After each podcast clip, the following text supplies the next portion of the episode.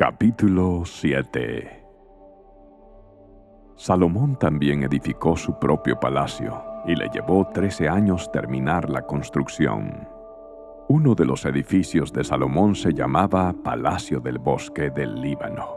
Medía 46 metros de largo, 23 metros de ancho y 14 metros de alto. Había cuatro filas de columnas de cedro sobre las cuales se apoyaban grandes vigas también de cedro.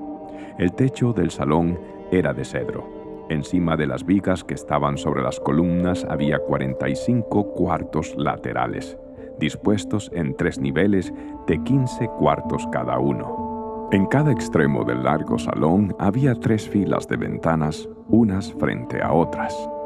Todas las puertas y sus postes tenían marcos rectangulares y estaban dispuestas en grupos de tres unas frente a otras.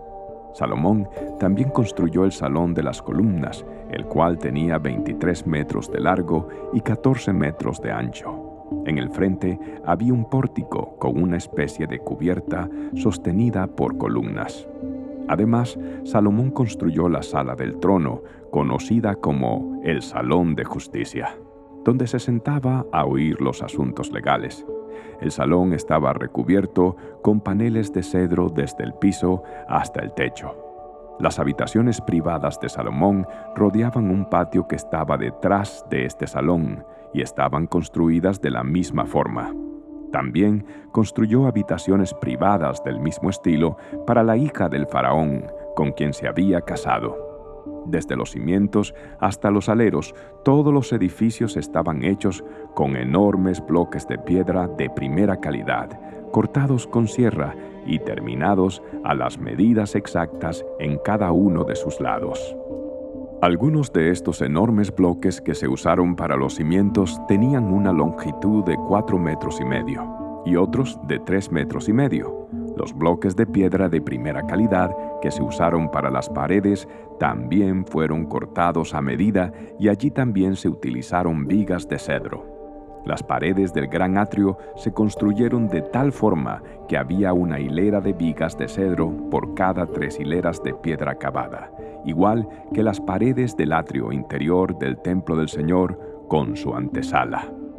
El rey Salomón pidió que un hombre llamado Uram viniera desde Tiro.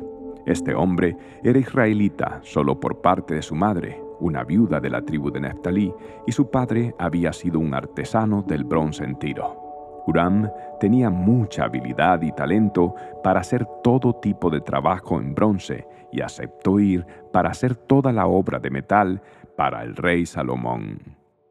Uram fundió dos columnas de bronce, cada una tenía 8 metros con 30 centímetros de alto y 5 metros y medio de circunferencia.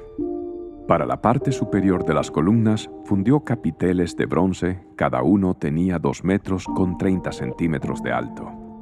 Cada capitel estaba decorado con siete conjuntos de enrejado y cadenas entrelazadas. También rodeó el enrejado con dos filas de granadas para decorar los capiteles en la parte superior de las columnas. Los capiteles de las columnas que estaban dentro de la antesala tenían forma de lirios y medían un metro con ochenta centímetros de alto. Los capiteles sobre las dos columnas estaban rodeados con 200 granadas ubicadas en dos filas al lado de la superficie redondeada junto al enrejado. Urán puso las columnas a la entrada del templo, una hacia el sur y la otra hacia el norte. A la del sur la llamó Jaquín y a la del norte Boaz. Los capiteles de las columnas tenían forma de lirios, así quedó terminado el trabajo de las columnas. Luego Uram fundió un enorme tazón redondo que medía 4 metros con 60 centímetros de borde a borde, llamado el mar Tenía 2 metros con 30 centímetros de profundidad y 13 metros con 80 centímetros de circunferencia. Por debajo del borde estaba rodeado por dos hileras de calabazas decorativas. Había unas 20 calabazas por cada metro de la circunferencia, que se habían fundido como parte del tazón. El mar estaba colocado sobre una base formada por 12 bueyes de bronce que miraban hacia afuera. Tres miraban hacia el norte, tres hacia el occidente, tres hacia el sur y tres hacia el oriente. Y el mar estaba asentado sobre ellos. El grosor del mar era de unos ocho centímetros. Su borde era acampanado como una copa y se parecía a una flor de nenúfar. Tenía capacidad para unos 42 mil litros de agua. Uram también hizo diez carretas de bronce para llevar agua. Cada una medía un metro con 80 centímetros de largo, lo mismo de ancho y tenía una altura de un metro con 40 centímetros. Las carretas estaban construidas con paneles laterales asegurados con travesaños. Tanto los paneles como los travesaños estaban decorados con tallas de leones, bueyes y querubines. Por encima y por debajo de los bueyes y leones había como adorno una guirnalda. Cada carreta tenía cuatro ruedas de bronce con sus ejes también de bronce. En las esquinas contaban con unos soportes para los tazones de bronce. Estos soportes estaban decorados a cada lado con tallas de guirnaldas. En la parte superior de cada carreta había un marco redondo para el tazón. Ese marco sobresalía 46 centímetros por encima de la carreta, como un pedestal redondo. La abertura del marco medía 69 centímetros de lado a lado y estaba decorada por fuera con tallas de guirnaldas. Los paneles de las carretas eran cuadrados, no redondos. Debajo de los paneles había cuatro ruedas conectadas a ejes que se habían fundido en una sola pieza con la carreta. Las ruedas tenían 69 centímetros de diámetro y eran semejantes a ruedas de carruajes.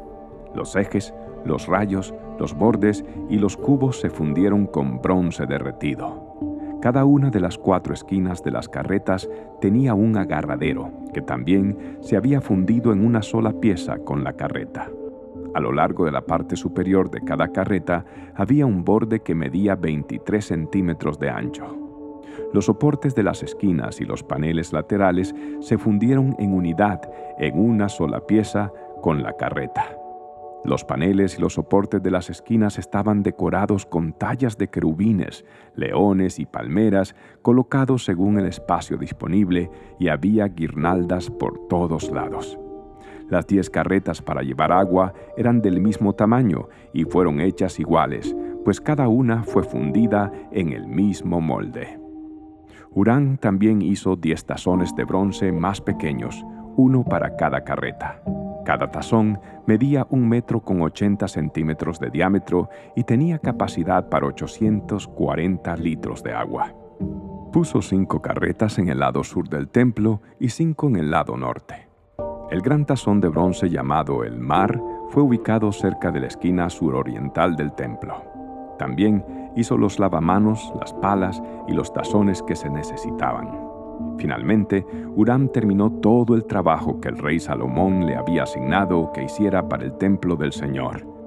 Las dos columnas, los dos capiteles con forma de tazón en la parte superior de las columnas, las dos redes de cadenas entrelazadas que decoraban los capiteles, las 400 granadas que colgaban de las cadenas sobre los capiteles, dos filas de granadas por cada red de cadenas que decoraban los capiteles sobre las columnas, las diez carretas para llevar agua que sostenían los diez tazones, el mar y los doce bueyes que lo sostenían, y los recipientes para la ceniza, las palas y los tazones.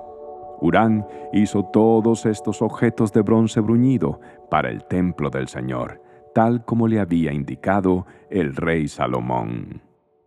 El rey mandó que se fundieran en moldes de barro en el valle del Jordán entre Sucot y Zaretán. Salomón no pesó los utensilios porque eran muchos. El peso del bronce no se pudo medir.